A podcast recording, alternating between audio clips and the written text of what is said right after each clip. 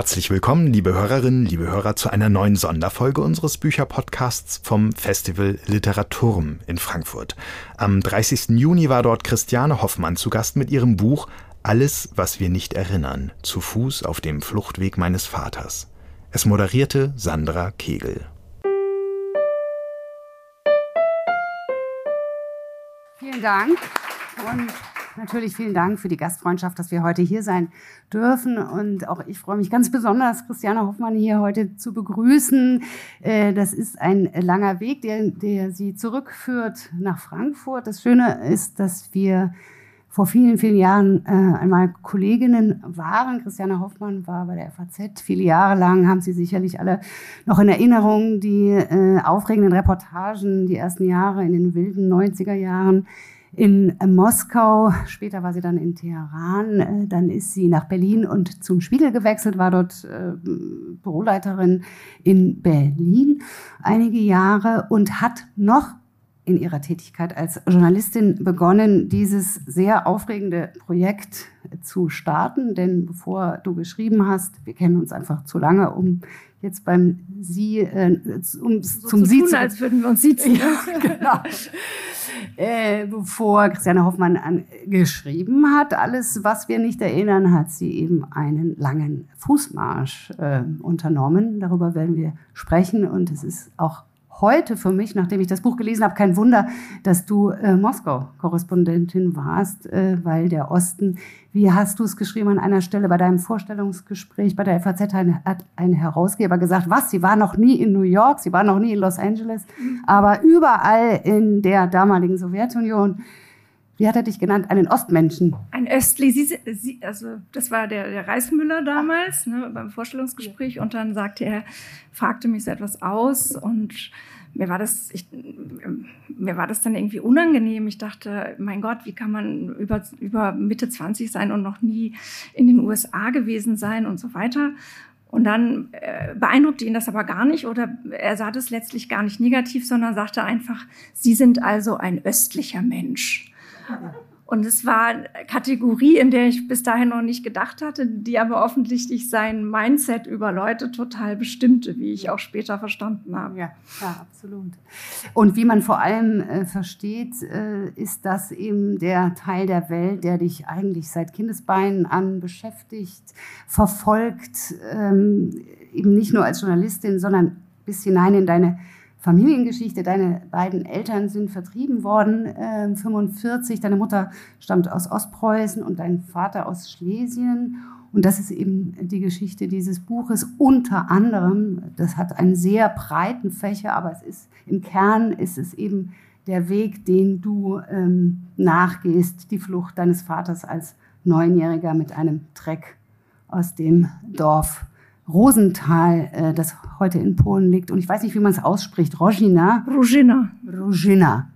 Und ähm, immer wieder kommt auch deine Polnischlehrerin vor in dem Buch. Du hast also für diese Reise Polnisch gelernt oder wann äh, hat dich das ich hatte in, in meinem Studium zwei Pflichtsemester einer zweiten slawischen Sprache, das war vier sogar vielleicht. Das war Polnisch bei mir, aber ich äh, habe das nie benutzt und dann ist es dann über die Jahrzehnte natürlich sehr verloren gegangen. Und dann habe ich es tatsächlich für dieses Projekt äh, nochmal rudimentär gelernt, so dass ich mich genug verständigen konnte, dass Menschen mich wahrgenommen haben als jemand, mit dem man sprechen kann. Das war ja das Entscheidende, dass sie irgendwie dachten, mit der können wir uns irgendwie verständigen. Und, und ähm, das war sehr wichtig. Das hat mir viele Türen geöffnet. Sie wissen sicherlich alle, dass Christiane Hoffmann mittlerweile stellvertretende Regierungssprecherin ist. Deswegen eben auch die besondere Freude, dass äh, du es trotzdem geschafft hast, herzukommen. Als du dieses Buch geschrieben hast, erzähltest du neulich, warst du noch eben beim Spiegel und jetzt dachte man, ah, das Thema Vertriebene, Aufarbeitung und so weiter, das ist vielleicht gar nicht unbedingt etwas, was gerade, wonach der Buchmarkt äh, ruft. Und dann war ja doch, also mit Tag des Erscheinens dieses Buch ein unglaublicher Erfolg. Platz 1 der besten Liste. Nominiert für den Leipziger Buchpreis. Also die Fachkritik hat es überaus gelobt. Ähm, aber auch die, die Leser haben es gekauft in den Buchhandlungen. Es stand, steht immer noch, glaube ich, auf der Bestsellerliste. Und ähm, du hast erzählt, du hast unheimlich viele Reaktionen auch bekommen von Lesern. Ja, also das, ähm, als ich das äh, angefangen habe zu schreiben, sagte eben ein Kollege beim Spiegel zu mir, äh, er war total äh, konsterniert und sagt, was, was, was soll das? Wer interessiert sich denn noch für die alten Geschichten?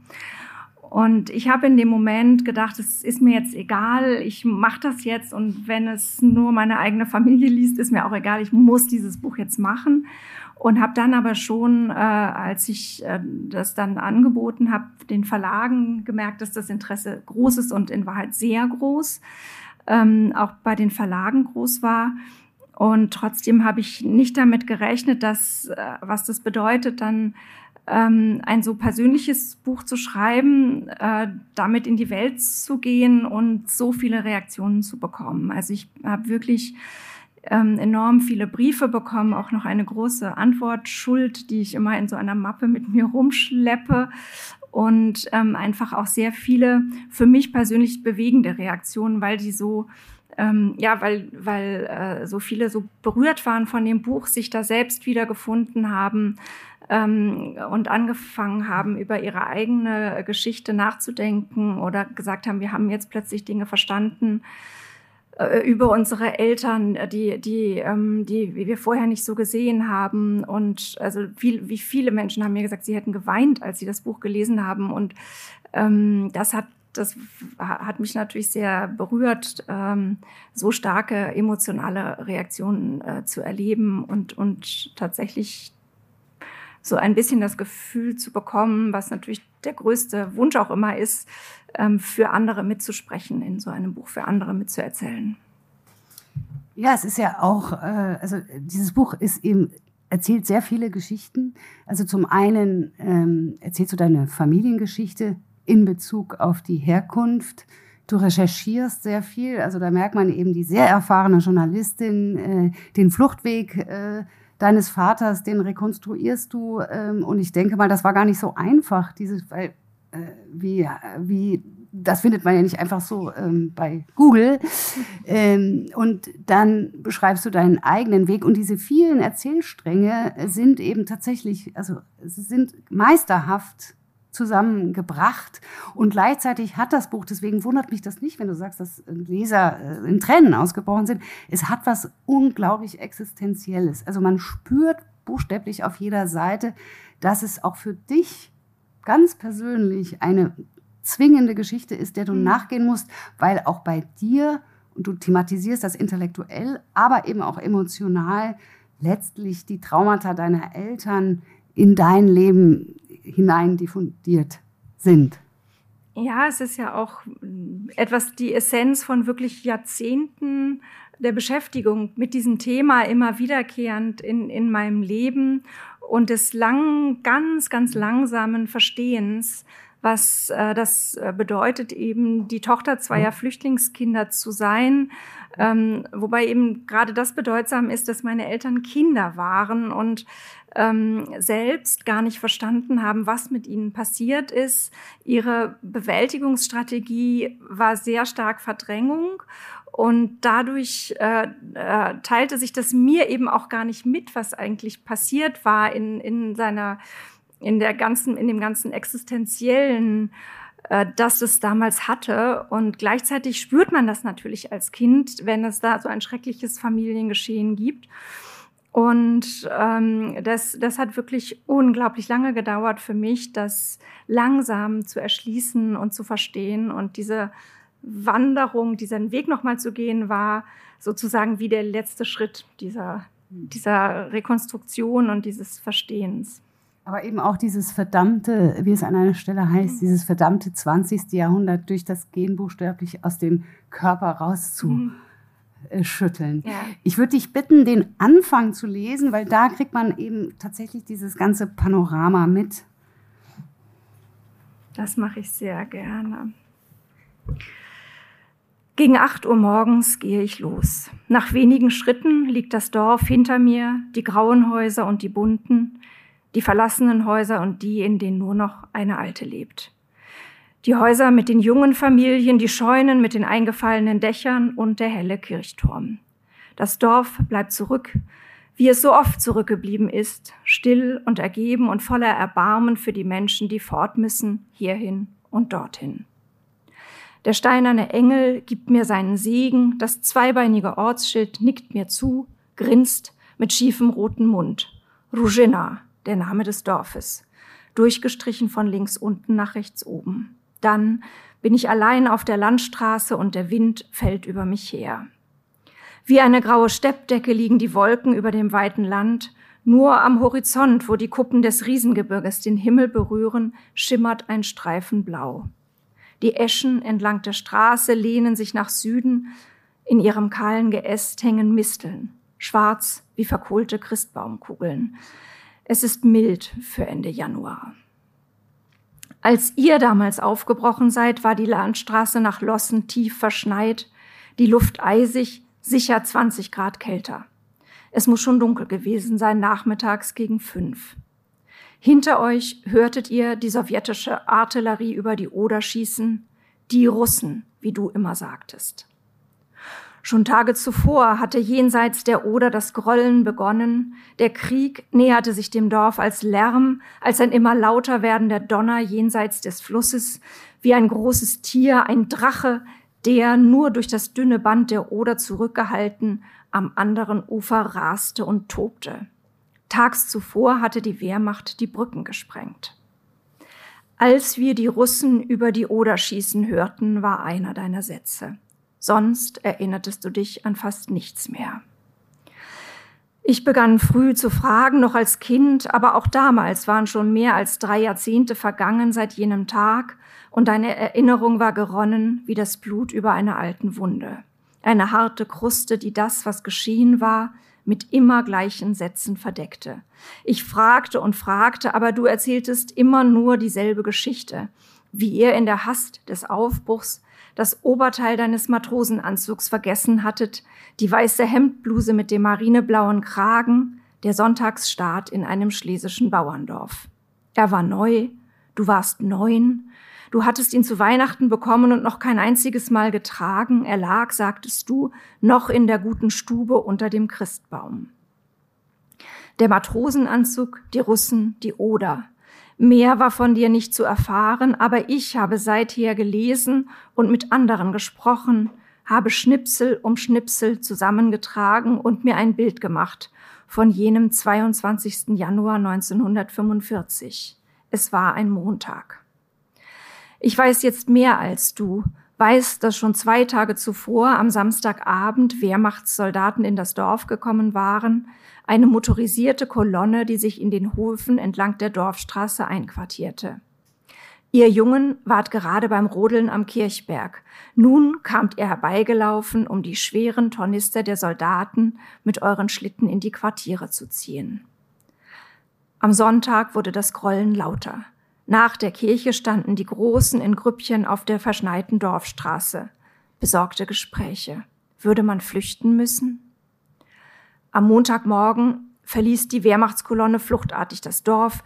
Nun wurden alle unruhig. Scholzes hatten schon am Vortag gepackt und wollten sofort losfahren, aber Schütz, Bürgermeister und Parteimitglied stand am Dorfausgang, die Pistole im Anschlag und ließ niemanden raus. Erst am Nachmittag gegen vier kam der Befehl, das Dorf zu räumen, innerhalb einer Stunde. Nun lief Schütz von Hof zu Hof und verbreitete die Nachricht. Deine Mutter hatte noch kaum damit begonnen, das Nötigste zusammenzupacken. Es gab zu viel zu tun. Jetzt stopfte sie Wäsche und Bettzeug in Kornsäcke und füllte eine Kiste mit Hafer für die Pferde. Die Menschen griffen, was ihnen vor die Augen kam, den geräucherten Schinken vom letzten Schweineschlachten, etwas Werkzeug, das wenige, was sie an Schmuck besaßen.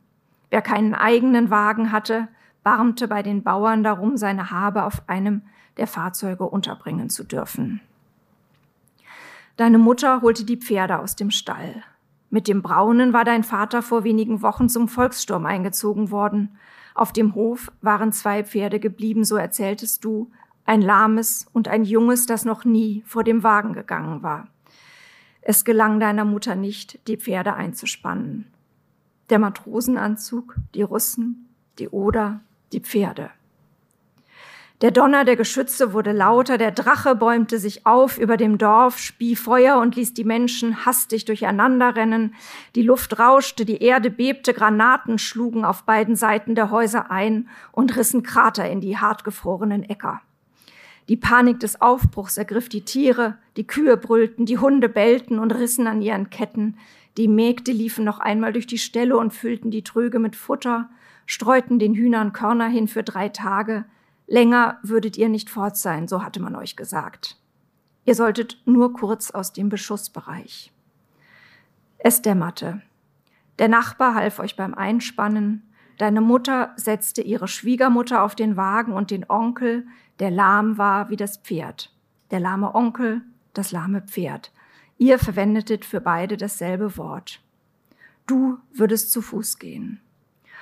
Und in dieser Hast, im eiligen Zusammenraffen unter Geschützdonner und Feueratem geschah es, dass nur der halbe Matrosenanzug mit auf die Flucht kam. Das Oberteil blieb zurück und fiel den Russen in die Hände oder wurde vielleicht von einem polnischen Jungen getragen. Für dich jedenfalls war es für immer verloren. Der Matrosenanzug, die Russen, die Oder, die Pferde. Ich hörte nicht dich in deinen immer gleichen Sätzen, sondern andere. Es waren fremde, tote Sätze, hinter die mein Fragen nicht drang. Trotzdem wollte ich die Geschichte immer wieder von dir hören, die Erzählung über den Augenblick des Aufbruchs, den Augenblick, der alles veränderte und alles bestimmte, die Urszene unserer Familiengeschichte. Der Matrosenanzug, die Russen, die Oder, die Pferde. Nun werde ich mich an deiner Stelle erinnern, ich weiß jetzt mehr als du. Trotzdem habe ich noch immer den Wunsch, dich zu fragen, auch jetzt, da das nicht mehr möglich ist.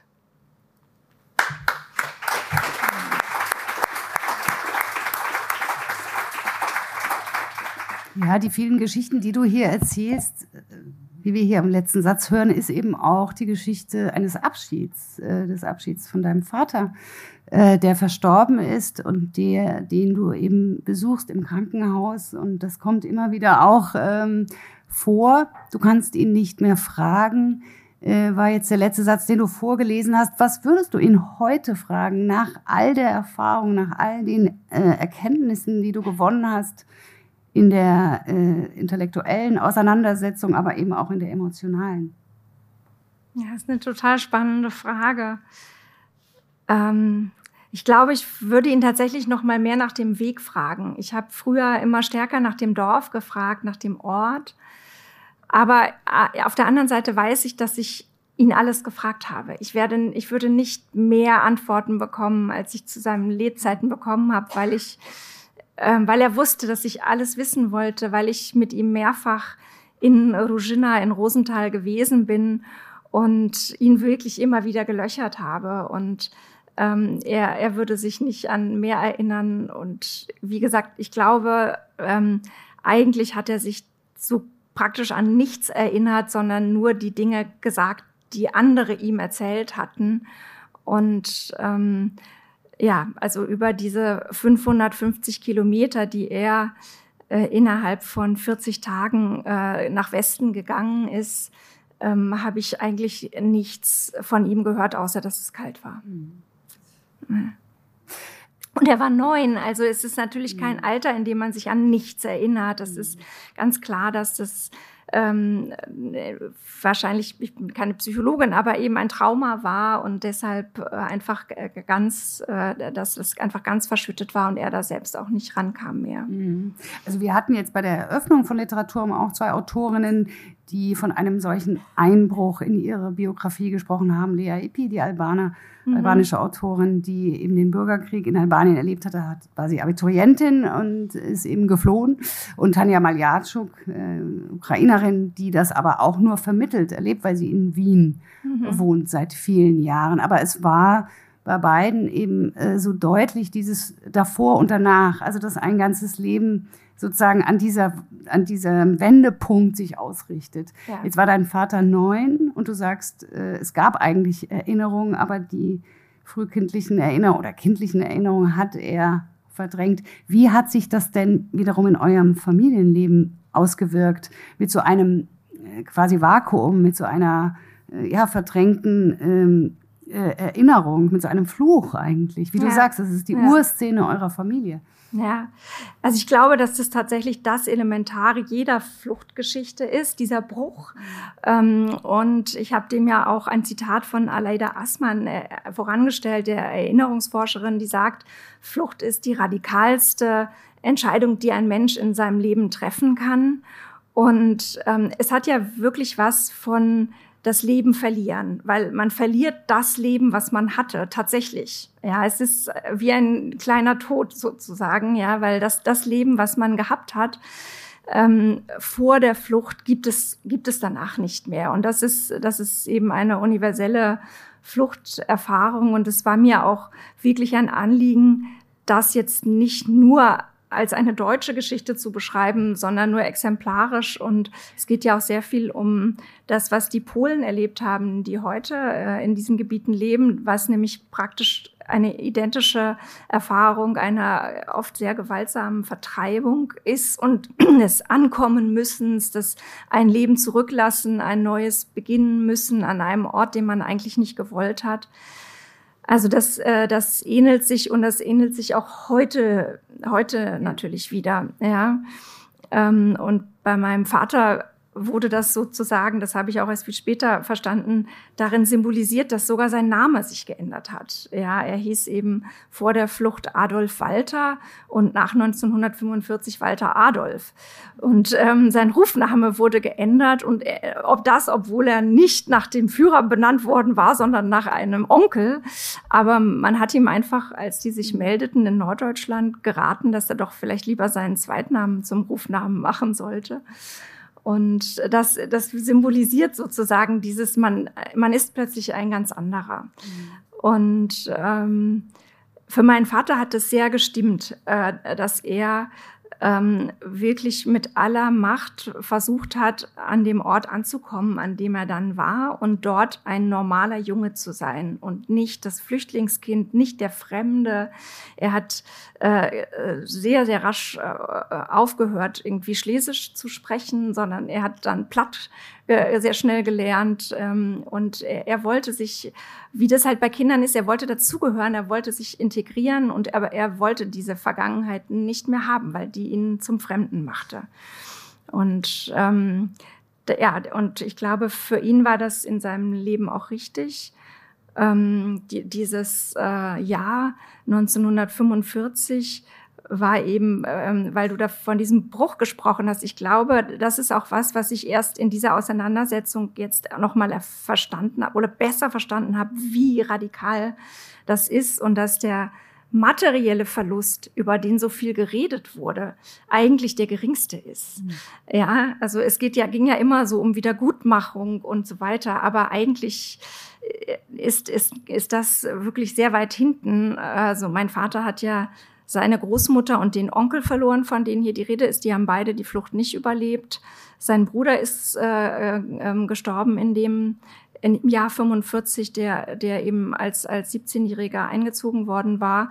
Sein Vater kam mehrere Jahre in Gefangenschaft und seine Mutter ist im Endeffekt depressiv geworden und hat sich dann erst später, aber hat sich irgendwann das Leben genommen.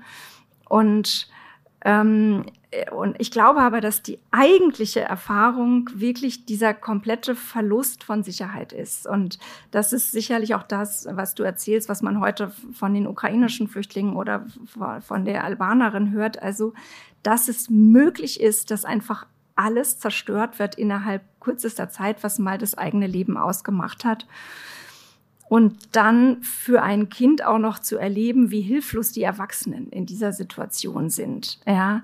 Ähm, und ich glaube, dass, dass das diese Fluchterfahrung eigentlich ausmacht und dass das ein Verlust, ein Urverlust von Sicherheit ist, der eben dann sich letztlich auch in den Generationen nochmal wieder fortsetzt und der, der sehr lange braucht, bis, bis da wieder sozusagen Vertrauen entsteht. Ja was insofern interessant ist, ich glaube, es waren 13 oder 14 Millionen, äh, die nach dem Krieg ja. nach Deutschland äh, geflohen sind. Ja. Du, du, weißt die Zahl wahrscheinlich. Ja, besser. also es wird, es, die, diese Zahl ist natürlich ein Politikum und hoch umstritten ja. war sie immer, aber so wie ich das verstehe, ist 14 Millionen die, die von den meisten Historikern für richtig gehalten wird. Ja. ja. Und äh, im Grunde war das ja eine totale Erfolgsgeschichte ähm, äh, von gesellschaftlicher, wirtschaftlicher, kultureller Integration.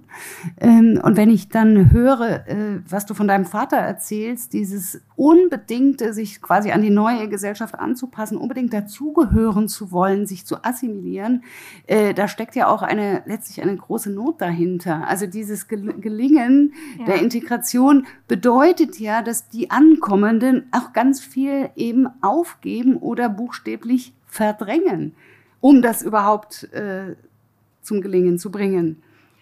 Ja, ich glaube, dass es ehrlich gesagt manchmal etwas beschönigend dargestellt worden ist in der, in der Geschichte der Bundesrepublik. Natürlich war das eine riesige Integrationsleistung von beiden Seiten, aber es ist auch vieles, ähm, was an, an schwierigen Erfahrungen da passiert ist, dann eben nicht thematisiert worden. Also da war, es war ja ganz viel tabuisiert in diesen 50er, 60er Jahren. Und, ähm, und äh, viele, ich glaube, viele Flüchtlingsfamilien haben äh, die Erfahrung von Ablehnung und Zurücksetzung äh, gemacht. Äh, und das, darüber ist sehr wenig gesprochen worden. Aus, aus der Familie meines Vaters kenne ich das weniger.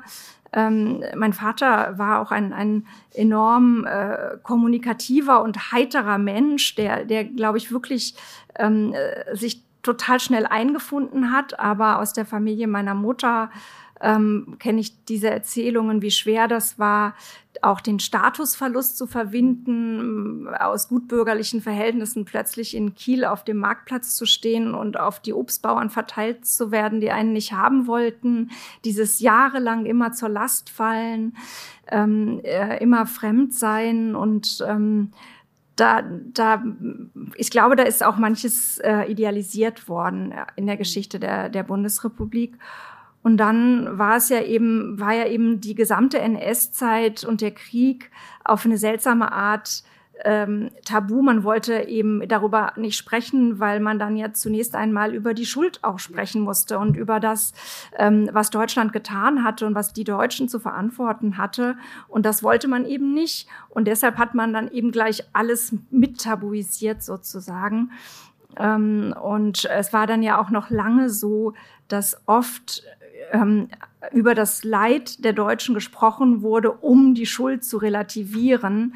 Ähm, und dieser, auch der gesamte Revisionismus, ähm, ja lange auch politisch immer wieder Futter bekommen hat, weil 14 Millionen natürlich auch eine große Wählerschaft sind, die man gerne, denen man gerne erzählt, dass man dafür kämpft, dass sie mal zurück können, wenn das dann Wählerstimmen bringt was auch was ist, was, was mit Flüchtlingen auf der ganzen Welt auch heute noch passiert, wenn wir nach Palästina gucken oder so. Ja, das, das passiert ganz, ganz oft, dass man Flüchtlingen sagt, wir kämpfen dafür, dass ihr das wiederkriegt.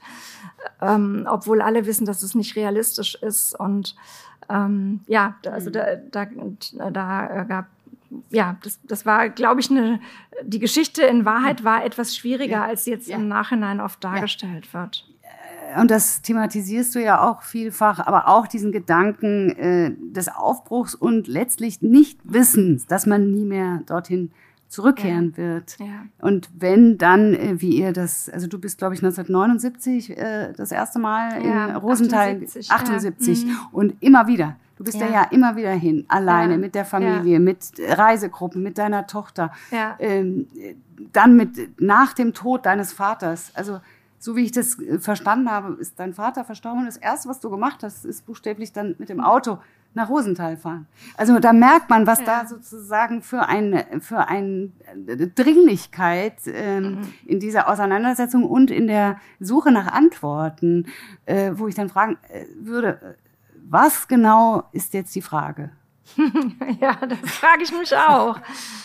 ja ich, das kann ich, mhm. glaube ich, nicht so, mhm. nicht so rationalisieren ja. in Wahrheit. Ne? Das, äh, das war immer diffus. Ich habe auch warum habe ich russische Literatur studiert, warum bin ich dauernd nach Russland gefahren, ähm, hat mich das fasziniert, obwohl kein Mensch in meiner Schulklasse da in, in Wedel irgendwas mit Russland zu tun hatte oder irgendwas. Und ja, warum hatte ich, warum hat mich dieser, dieses polnische Dorf, äh, warum wollte ich da immer wieder hin?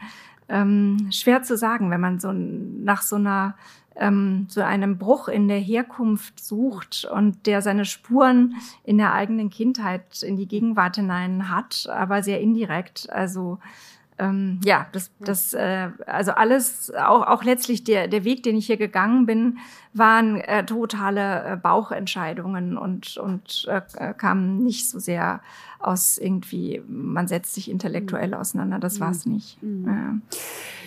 Es gibt eine Szene, die ich so ganz ähnlich schon mal von, von jemandem aus seiner Familiengeschichte gehört habe. Und auch jetzt hier hat mich das so, so berührt. Das ist äh, eben dieser Sonntag in Wedel, mhm. einem kleinen Stadt, äh, im Stadtrand mhm. von Hamburg, wo eben die Erwachsenen sitzen, das Besuch ist da und die Kinder, du unter mhm. anderem sitzen unterm Tisch, du und deine Schwester. Ja, ja, und genau. die Erwachsenen reden erst über Willy Brandt und die Ostpolitik und was weiß ich. Und dann irgendwann, dann irgendwann kommt das Sehnsuchtsland, das mhm. verlorene Land, ja. die, ähm, die Vergangenheit und, und ihr hört das. Und das hat ja auch ganz viel mit dir gemacht, dieses Hören eine, einer Welt, die nicht mehr zugänglich ist, die nicht ja. mehr greifbar ist.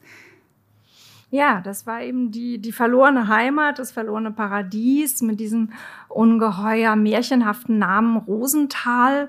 Das stellt man sich dann natürlich auch ganz schön vor, ein Tal und Rosen, das klang so romantisch und, und man spürt ja als Kind die, die Vibes sozusagen, dass, äh, wie das erzählt wird mit so einer gewissen Schwermut und aber eben als, als, ähm, als diesen wunderbaren Ort, wo mein Onkel, der zehn Jahre älter war als mein Vater, seine Kindheit verbracht hatte, meine Großmutter, wo der Hof gewesen war, und ähm, und die vielen Menschen, die jetzt irgendwie verstreut waren. Und ja, das war, ich, für mich war das ein Märchenort, der letztlich ähm, ja irgendwie kein, ich hatte, habe hab nicht geglaubt, dass es den eigentlich wirklich gibt, sozusagen. Ja, das ist, das kam mir vor wie wie ein, es unterschied sich nicht von den Büchern, die ich gelesen habe, in denen Orte erfunden wurden, diese diese Erzählung. Mhm. Ja.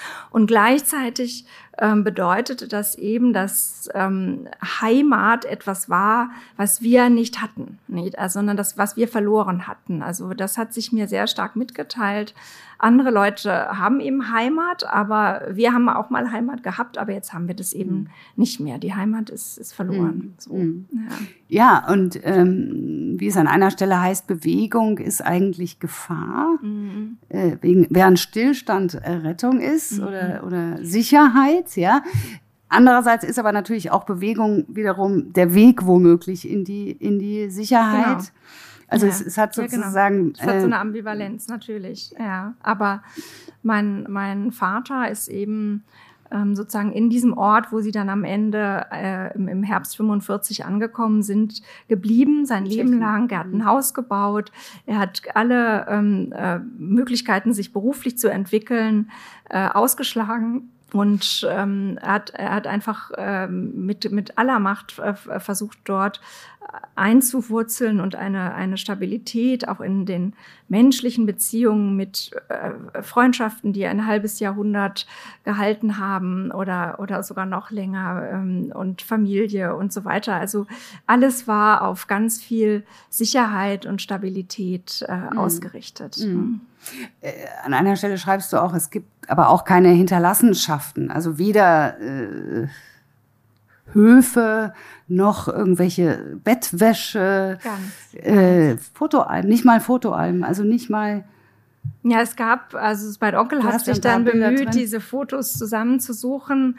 Ähm, ich denke, ich, ich glaube nicht, dass die äh, von meiner Großmutter kamen, sondern wahrscheinlich von ihrer Schwester, die noch vor dem Krieg nach Franken geheiratet hatte und die wahrscheinlich mal dem man Fotos geschickt hatte. Vielleicht hatte mein Onkel selbst auch ein paar Fotos dabei, aber Ähm, aber das, ja, das ist, weiß ich nicht, das sind ja vielleicht ein Dutzend Fotos, wenn es hochkommt. Und das ist wirklich alles. Es gibt sonst nichts, äh, gar, gar nichts, mhm. gar keinen einzigen mhm. Gegenstand, der irgendwie sozusagen für diese Familiengeschichte oder für dieses Schlesien stehen würde oder so. Ähm, ich habe eingangs gesagt, das ist ein äh, mutiges Buch. Äh, das ist es auch insofern, als du deine eigene Rolle sehr radikal eben äh, befragst und sehr, sehr offen und ehrlich auch über dich selbst schreibst. Und wir, wir, wir erfahren eben, dass du als junges Mädchen ein überaus ängstlicher Mensch ja. gewesen bist. Äh, und man meint, das ist sozusagen eine, eine Angst, eine Furcht, die äh, über, äh, eigentlich überdurchschnittlich ist. Also du hast vor allem möglichen Angst, ähm, aber vor allem eben vor Russland. Wenngleich dein Großvater, der in russischer Kriegsgefangenschaft war, wie man an anderer Stelle liest, zum Beispiel immer nur positiv über die Russen gesprochen ja, hat. Genau. Die ja, mit seinem Gesang. Also die Stelle würde ich sogar gleich mal noch lesen, die mit der Angst und so. Aber ja, es gab ähm, eben, mir teilte sich ein, ein ambivalentes Bild von Russland mit, was ja auch in Deutschland relativ häufig ist. Also ähm, sozusagen einerseits äh, war meine Familie eben 500 Kilometer nach Westen gelaufen, weg von den Russen. Also der Russe war diese Bedrohung, diese Gefahr irgendwie, der Russe, wie das ja im Nazi-Jargon hieß.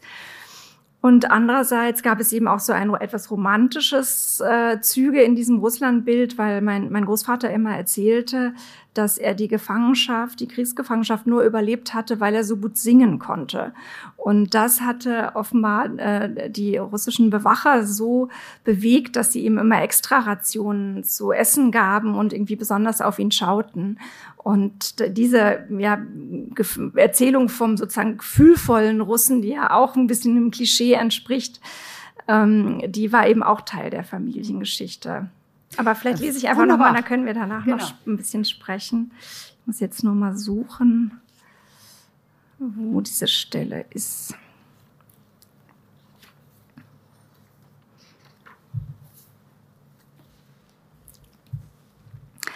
Ich war ein ängstliches Kind. Meine ganze Kindheit hatte ich Angst vor dem Krieg und den Russen. Die Russen waren der Krieg und der Krieg waren die Russen. Ich wusste, dass es zwischen uns und den Russen eine Mauer gab, so wie es damals zwischen euch und den Russen die Oder gegeben hatte. Und obwohl ich wusste, dass die Mauer nicht gebaut worden war, um uns vor den Russen zu schützen, gab es in meiner kindlichen Vorstellung eine innere Verbindung zwischen der Oder und der Mauer. Die Mauer änderte nichts an meiner Angst. Ich war ein ängstliches Kind. Ich hatte Angst vor der Dunkelheit, Angst an einem Winterabend das helle Wohnzimmer zu verlassen, um irgendwas aus meinem Zimmer zu holen. Angst davor, das Licht im Flur hinter mir auszuschalten, Angst vor dem Kino, in das die anderen Kinder so gerne gingen, dem großen dunklen Saal, den Filmbildern, denen ich ausgeliefert war, wie meinen Albträumen. Angst vor der dramatischen Musik im Fernsehen, wenn du am Sonntagabend Tatort sahst. Angst davor, dass die Sahara sich bis nach Norddeutschland ausbreiten würde. Ich hatte im Fernsehen eine Sendung mit dem Titel Die Wüste wächst gesehen. Es war darin allerdings um Afrika gegangen. Angst, dass du von der RAF entführt werden würdest, obwohl ihr mir glaubhaft versichertet, dass du dafür nicht wichtig genug seist. Angst, man könnte dich verwechseln und aus Versehen für wichtiger halten, als du warst. Aber all das war nichts gegen die Angst vor dem Krieg. Die Angst vor dem Krieg ließ mich vor dem Einschlafen lange wach liegen. Sie begleitete mich jeden Abend in den Schlaf. Ich bat Mutter, die Zimmertür einen Spalt breit geöffnet zu lassen und das Licht im Flur nicht zu löschen, aber das half wenig. Ich lauschte in die Stille des Abends über unserer Siedlung, das Rascheln der Birke vor meinem Fenster, das ferne Rollen der S-Bahn alle 20 Minuten. Ich lauschte, ob der Drache weiter schlief. Ich durfte nicht schlafen, denn ich musste aufpassen. Ich bewachte seinen Schlaf. Wenn ich abends im Bett lag, grübelte ich über das Wort Waffenstillstand, von dem ein ungeheurer Schrecken ausging. Ich fürchtete dieses Wort. Jedes Mal, wenn ich es in Erinnerung rief, stieg Panik auf. Waffenstillstand, das klang, als sei der Krieg nicht vorüber, als könnte es morgen wieder losgehen, als stünden die Panzer noch auf dem Schlachtfeld und würden vielleicht morgen wieder zum Einsatz kommen. Und dich würden sie einberufen an die Front, dich, der sich so glücklich schätzte, zu den weißen Jahrgängen zu gehören, nie eingezogen worden zu sein, nicht zum Wehrdienst und schon gar nicht in den Krieg, nie eine Waffe in der Hand gehalten zu haben, außer einmal probeweise das Jagdgewehr von Onkel Hans. Waffenstillstand, das klang, als sei der Krieg nur kurz unterbrochen worden. Und so blieb es meine schlimmste Angst, dass der Drache nicht besiegt war, sondern vielleicht nur ein Nickerchen machte, Kräfte sammelte, Angst, dass der Krieg nie beendet sein, sondern immer wiederkehren würde, dass es nie vorbei sein würde. Auch Ursula, meine Polnischlehrerin, hatte die ganze Kindheit Angst, lang Angst vor dem Krieg. Und nicht nur sie. Ganz Polen, sagt Ursula, fürchtete noch Jahrzehnte nach Kriegsende, dass es wieder losgehen könnte. Horchte nach Westen und nach Osten, ob der Drache auch schlief. Horcht vielleicht bis heute. Damals gab es in Polen keine Familie, die nicht vom Krieg betroffen, in der niemand ermordet, verschleppt, gefallen, enteignet, vergewaltigt, vertrieben worden war. Als 1981 in Polen das Kriegsrecht verhängt wurde, geriet Ursula in Panik. Auch sie kannte den Schrecken der Wörter. Krieg oder Kriegsrecht, was war der Unterschied? Das eine machte ohne das andere keinen Sinn. Sie war sicher, dass nun ein neuer Krieg bevorstand. Wenn sie Soldaten in Uniform sah, bekam sie vor Angst Herzrasen. Sie spürte, dass auch die Erwachsenen sich fürchteten. Wozu hatte man das Kriegsrecht verhängt, wenn nicht für einen Krieg? Abends im Hotel wasche ich als erstes meine Wäsche, damit sie bis zum nächsten Morgen trocknet. Ich übernachte meist in kleinen Pensionen, manchmal sind es alte Villen, einmal sogar ein Gutshaus. Ich esse in irgendeiner Pizzeria oder einem einfachen Restaurant zu Abend. Es macht mir nichts aus, alleine am Tisch zu sitzen, im Gegenteil. Ich bin meist so müde, dass ich kaum sprechen kann, der Kopf leer und zugleich übervoll mit den Bildern des Tages, die Beine in Aufruhr, ich nehme jeden Abend eine Schmerztablette, damit der Körper zur Ruhe kommt. Manchmal zappe ich durch die Kanäle des Hotelfernsehens. Deutsche Sender finden sich selten, eher schon russische. Eine Talkrunde im ersten Kanal des russischen Staatsfernsehens, Balshaya Igra, The Great Game. Titel der Sendung Mutationen, biologische und politische. Ein unbekanntes Virus breitet sich in der chinesischen Provinz Wuhan aus. Es heißt SARS-CoV-2 oder Covid-19. Die Runde diskutiert mit großer Ernsthaftigkeit, ob das Virus eine biologische Waffe der Amerikaner ist, um China zu schwächen. Dann geht man von den biologischen zu den politischen Mutationen über, so kündigt es die Moderatorin an. Der ukrainische Präsident hat etwas Böses über den Hitler-Stalin-Pakt gesagt. Er hat ihn einen verbrecherischen Vertrag totalitärer Regime genannt, als sei die Sowjetunion genauso schuld gewesen am Ausbruch des Zweiten Weltkriegs wie Hitlerdeutschland. Der ukrainische Präsident hat Zusammenhänge zum Holocaust und zur Gegenwart hergestellt, die Talkrunde im russischen Fernsehen ist außer sich vor Empörung über die historischen Lügen der Ukrainer, die Geschichtsverdrehung und die Undankbarkeit der Polen, denn der ukrainische Präsident hat das in Polen gesagt und das sei natürlich kein Zufall. Sie wollen uns unseren Sieg wegnehmen. Wir haben den furchtbarsten Feind in der Geschichte der Menschheit besiegt und jetzt wollen sie uns unseren Sieg wegnehmen. Im Osten Europas tobt ein Geschichtskrieg, ein Krieg des Gedenkens. Russen, Polen und Ukrainer beschuldigen sich gegenseitig, ihn entfesselt zu haben. Es geht um den Zweiten Weltkrieg und den Holocaust, um Opfer und Schuld. Es geht um die Vergangenheit, scheinbar, aber tatsächlich geht es um die Gegenwart und um die Zukunft. Denn, so zitieren sie George Orwell, wer die Vergangenheit kontrolliert, kontrolliert die Zukunft. Sie ereifern sich. Ist etwa die Sowjetunion schuld, dass Hitler, Deutschland Polen überfallen hat? Sie wollen Anerkennung. Sie haben den Zweiten Weltkrieg gewonnen unter ungeheuren Opfern. Sie haben Polen von den Faschisten befreit. Fast eine halbe Million Sowjetsoldaten fiel bei der Befreiung Polens.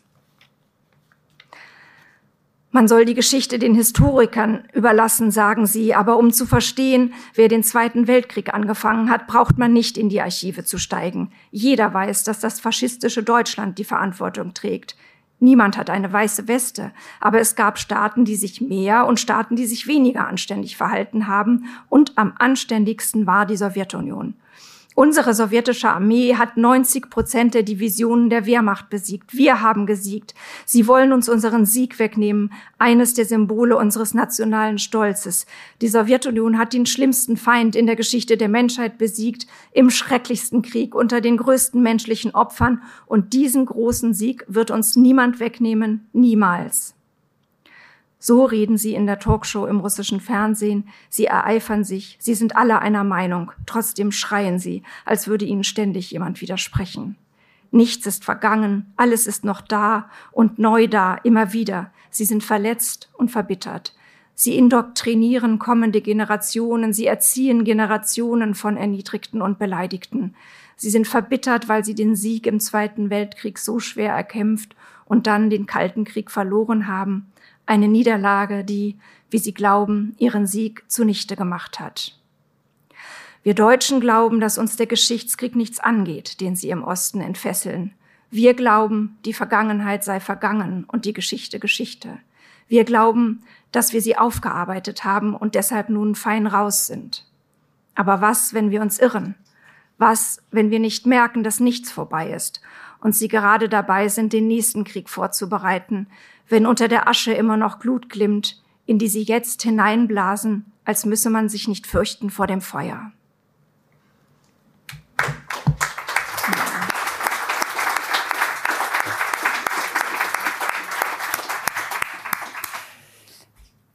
An der Stelle kann man sehr gut erkennen, wie die Machart des Buches ist. Also man hat diesen sehr persönlichen, diese sehr persönliche Erinnerung an das Kind mit der großen Angst und dann geht das über in eine Reflexion der Gegenwart, der politischen Gegebenheiten und die Autorin, ähm, du in dem Fall, hat eben, wie soll ich sagen, alle Sinne auf höchster ähm, Bereitschaft zu, äh, also höchst sensibel für, für jegliche Art der Reize. Das können eben wie in diesem Fall Talkshows sein, mhm. das äh, russische Talkshows im Fernsehen in einem Hotel.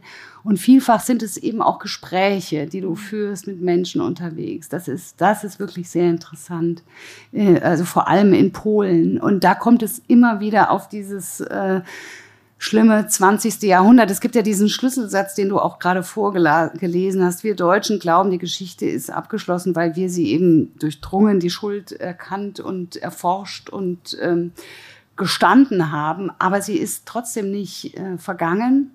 William Faulkner hat gesagt, die Vergangenheit ist nicht tot, sie ist nicht einmal vergangen, wie du auch an einer ja. Stelle zitierst. Ähm, gerade mit den Polen im Zusammenhang äh, mit dem Zweiten Weltkrieg und der Shoah gibt es ganz viel, was du da erlebt hast. Mm.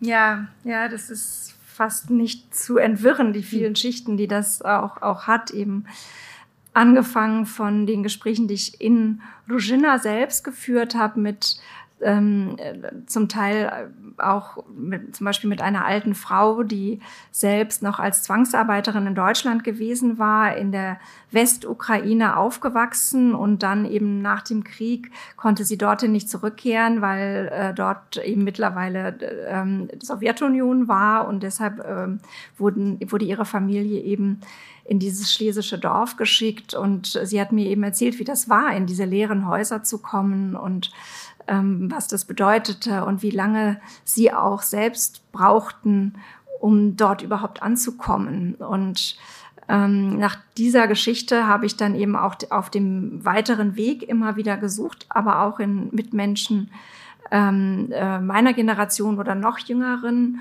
Und ähm, was eben sehr, was für mich eigentlich sehr, sehr positiv war, zu merken, dass äh, in den letzten 10, 15, vielleicht 20 Jahren ähm, wirklich nochmal eine grundlegende Veränderung stattgefunden hat und die Menschen dort angefangen haben, dieses Land einschließlich seiner deutschen Geschichte wirklich als ihres zu begreifen und diese Geschichte auch mitzuerzählen. Das war ja in der kommunistischen Zeit verboten, überhaupt daran zu erinnern, dass das mal deutsche Gebiete gewesen waren. Es sollte alles getilgt werden. Und ich war dann eben in einem Museum, das man bei uns vielleicht Heimatmuseum nennen würde in einer kleinen Stadt, wo wirklich mit ähm, geradezu rührender Akribie alles zusammengetragen worden war, was irgendwie an die Deutschen erinnerte, irgendwelche Handtücher mit Kreuzstich und Schürzen und irgendwelches Gerät und so weiter. Und ähm, das, hat, das wurde aber ausgestellt ohne jegliche politische Kommentierung, ohne jeglichen politischen Überbau. Also wir sind ja gewohnt, wenn wir ähm, Geschichte in Museen präsentieren, dann hat es immer Moral, dann wird immer was gelernt und das äh, so weiter. Aber dort wurde das eben einfach, hat, hat man jede Einordnung vermieden, war auch vielleicht, weil man das als zu heikel empfunden hat und hat es aber einfach ausgestellt, das ist die Geschichte unserer Stadt. Und darin lag für mich äh, auch was sehr, sehr Schönes in dieser, in dieser irgendwie unvoreingenommenen Aneignung, die da, die da drin war.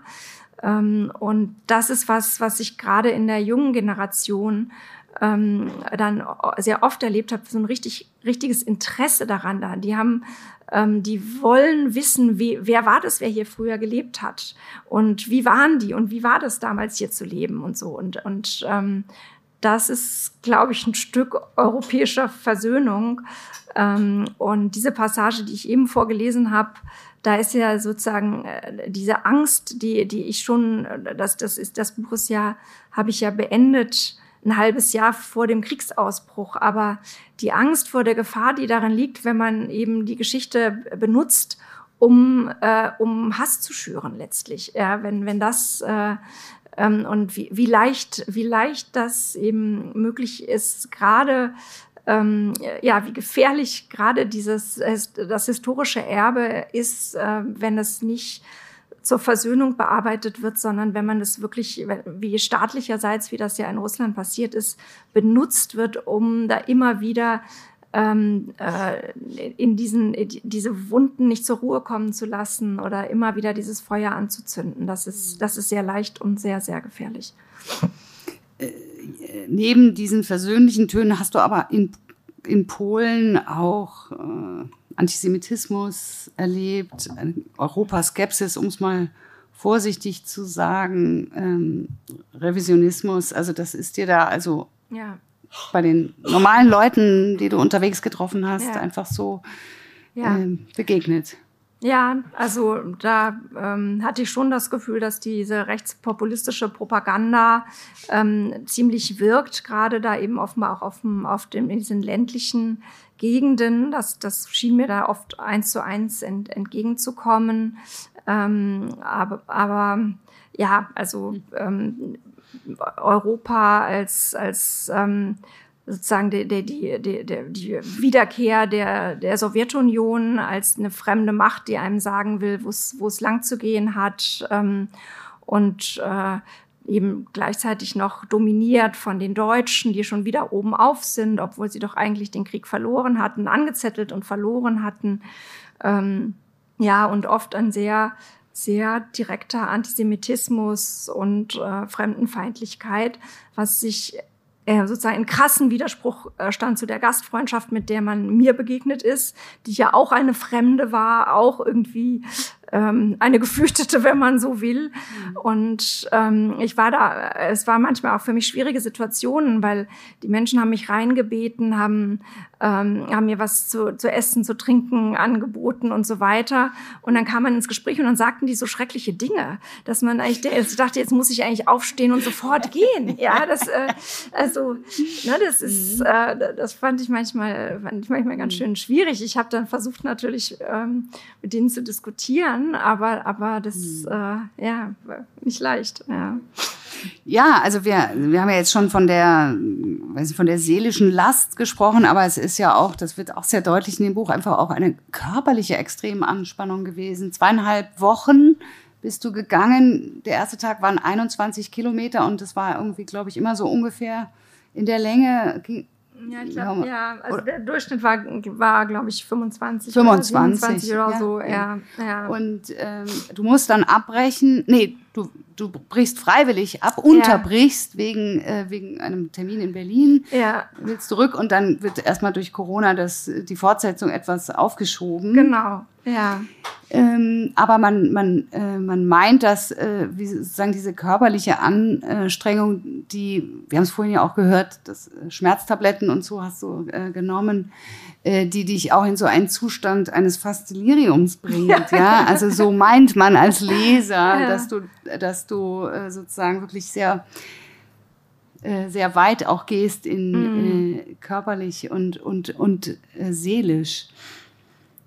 Jetzt ist es ja so, du hast es geschrieben, also während also während Corona noch so ein diffuses äh, Virus in Wuhan war, dann kam die Corona äh, äh, dann wurdest du Regierungssprecherin und dass jetzt ein Krieg in Osteuropa tobt und nachdem man dieses Buch gelesen hat, fragt man sich, kann das jetzt, das ist so eine verrückte Koinzidenz, mhm. dass ja. du diese Regierung jetzt äh, vertrittst, die in diesem Krieg, wie auch immer, sich zu diesem Krieg verhalten muss.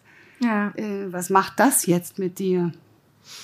Ja, also ich, ich kann, denke schon, dass ähm, ja, also dieser Krieg berührt mich natürlich noch mal in einer besonderen Weise, weil ich ähm, relativ lange in Russland gelebt habe und ähm, auch zum Beispiel den gesamten Sommer 1991 in der Ukraine verbracht habe, als, äh, als die Ukraine unabhängig wurde und die Sowjetunion zerfiel.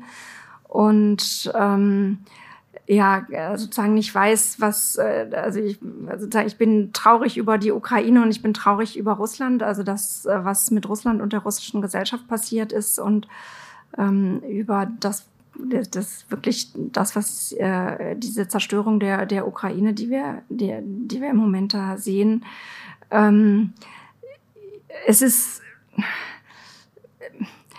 ich habe ja, ich, ich bin äh, Regierungssprecherin geworden, um ähm, nicht mehr nur zu beschreiben sozusagen oder zu kritisieren, sondern ähm, um irgendwie in diese Verantwortung mit reinzugehen ähm, und ähm, in dem begrenzten Maße, in dem man das in so einer Sprechertätigkeit kann, mitzumachen.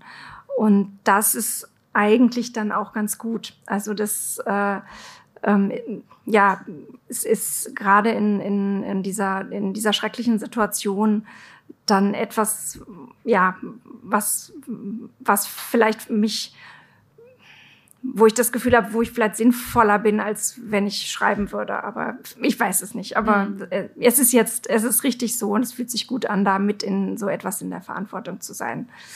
Das meine ich, dass, mhm. äh, dass sozusagen mit den Erfahrungen äh, äh, jetzt an dieser Stelle zu sein, also was jemand Besseren hätten sie sich ja gar nicht suchen können und das wussten sie natürlich.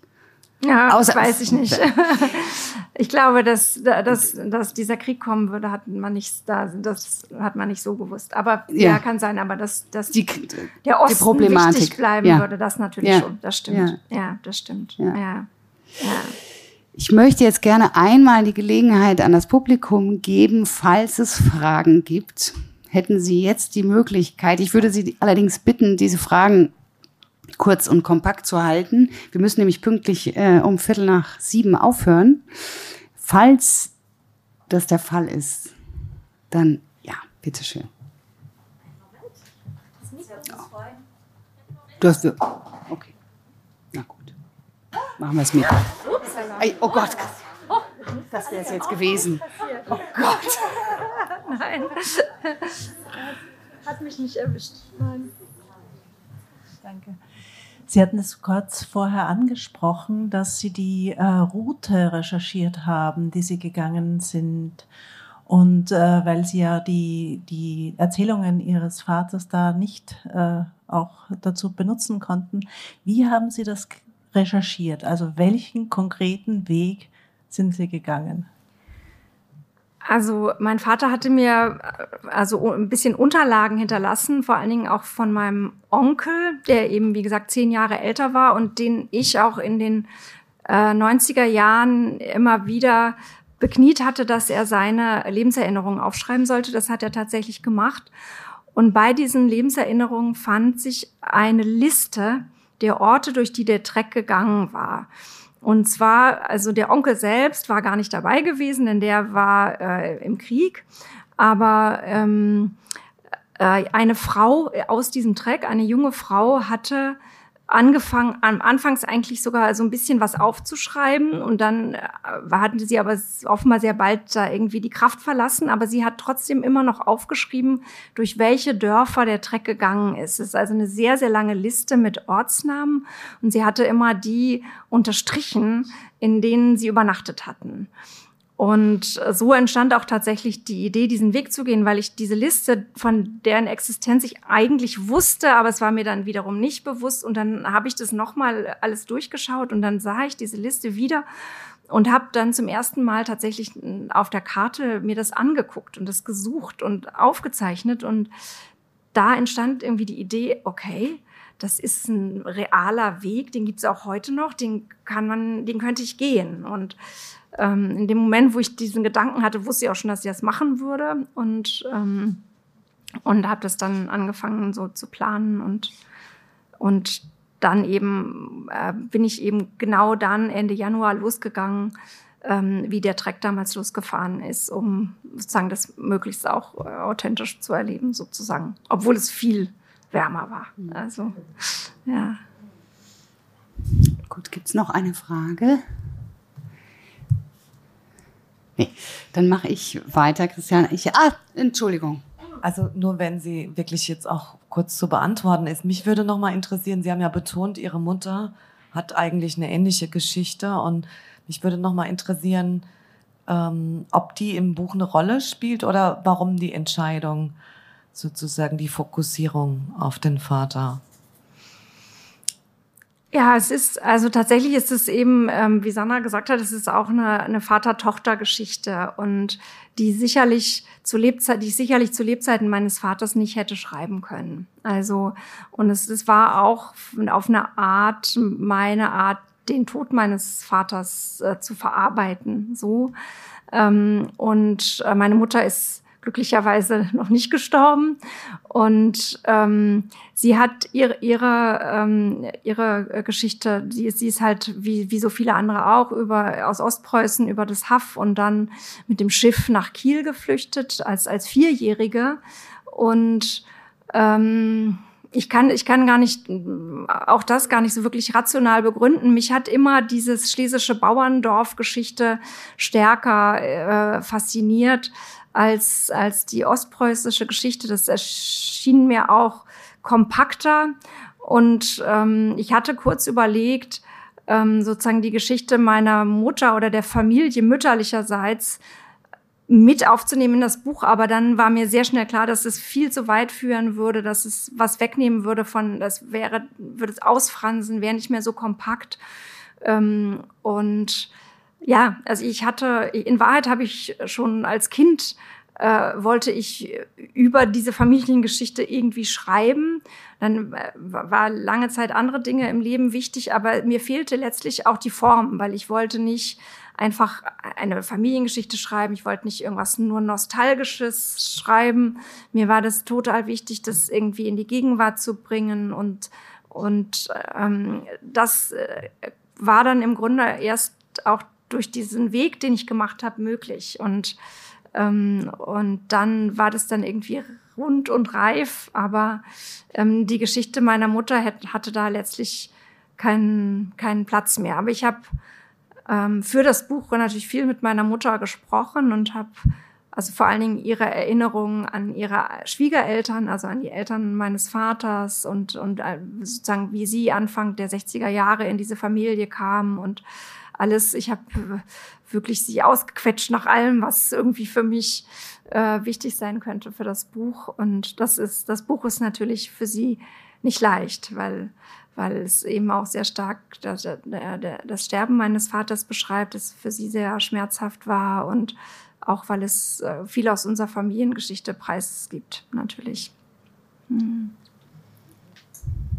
Aber sie war auch neben meinem Mann die erste Leserin, lange bevor das äh, beim mhm. Verlag war. Also insofern habe ich zumindest mhm. versucht, dass sie Zeit hatte, äh, sich darauf einzustellen, dass was irgendwie Menschen über sie und uns lesen würden. Ja. Und ähm, letzte Frage vielleicht von mir, ähm, wenn es hier im Plenum keine mehr gibt. Ähm, wie geht das jetzt weiter mit den Generationen? Du hast es vorhin angesprochen, es gibt also sozusagen, was du ja selbst lange nicht geglaubt hast, tatsächlich die transgenerationelle Übertragung von Traumata. Bei dir hat sich das in Albträumen manifestiert. Also du träumst bis heute äh, als ja, also bis, ja. als, als, bis, erwach, bis du erwachsen ja, wurdest äh, von, von Flucht und Vertreibung? Ja, ja, absolut, genau. Ich habe tatsächlich diese Szenen äh, der Flucht im Winter mit einem Wagen oder irgendwo auf dem Feld, Fliegerangriffe in den Graben, Menschen verlieren und so weiter. Das habe ich in allen Variationen äh, sehr viel geträumt und habe das auch, wie, also man man merkt es irgendwie, okay, das sind natürlich dieselben Bilder, aber man denkt, das kann ja nicht sein und schiebt es irgendwie weg. Jedenfalls habe ich das so gemacht und erst viel später habe ich dann erfahren, dass sowas tatsächlich möglich ist, dass man letztlich die Albträume seiner Eltern träumt. Ja. Aber du warst auch mit deiner Tochter in Rosenthal. Meine du warst Töchter. deine mhm. Töchtern, genau, Entschuldigung. Genau, ja. ähm, und auch ähm, in Auschwitz. Und mhm. äh, ich glaube, deine Töchter haben Rosenthal als, als so ein äh, Ort der, der äh, Auseinandersetzung, die so dringlich ist, ähm, überwunden. Die haben andere ja. Themen. Ja, also gut, meine Töchter waren so vielleicht 13 oder 14, als wir in, in, in Rosenthal zusammen waren. Und ähm, als ich jetzt für das Buch nochmal mit ihnen über diesen Besuch gesprochen habe, also damals sagte eben meine jüngere Tochter irgendwie komisch, dass dieses Dorf was mit mir zu tun haben soll, nur weil Opa hier geboren wurde. Ja, also das war so ein totales Befremden. Und als ich jetzt noch mal wieder mit ihnen gesprochen habe, ähm, sagten sie auch, ja, das war ja vor allen Dingen, du hast irgendwie erwartet, dass wir jetzt was fühlen sollen und so. Ja, also das habe ich natürlich total gespürt und so reflektiert. Und die liefen da so mit ihren Hotpants durch dieses polnische Dorf ne, und so Berliner Mädchen und dachten, was tue ich hier, ja, und, und so. Und äh, also das war auch irgendwie so ein bisschen natürlich eine Zumutung und so haben sie das auch erfunden, ja, empfunden und sie, sie ja, sie haben im Wesentlichen verstanden, dass es für mich wichtig war und, und, und ich fand es auch gut, dass sie das im Nachhinein so ehrlich gesagt haben. Es war jetzt nicht unsere Reise eigentlich, sondern deine Reise, ja. So.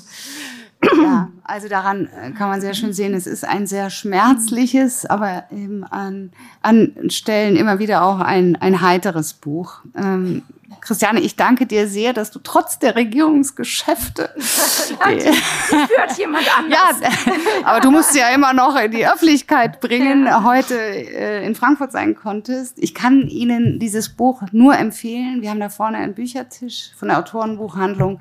Lesen Sie es, äh, verschenken Sie es an Ihre Familienmitglieder und Christiane Hoffmann äh, steht auch bereit zu signieren. Schönen Dank, dass Sie da waren. Ja, vielen Dank dir.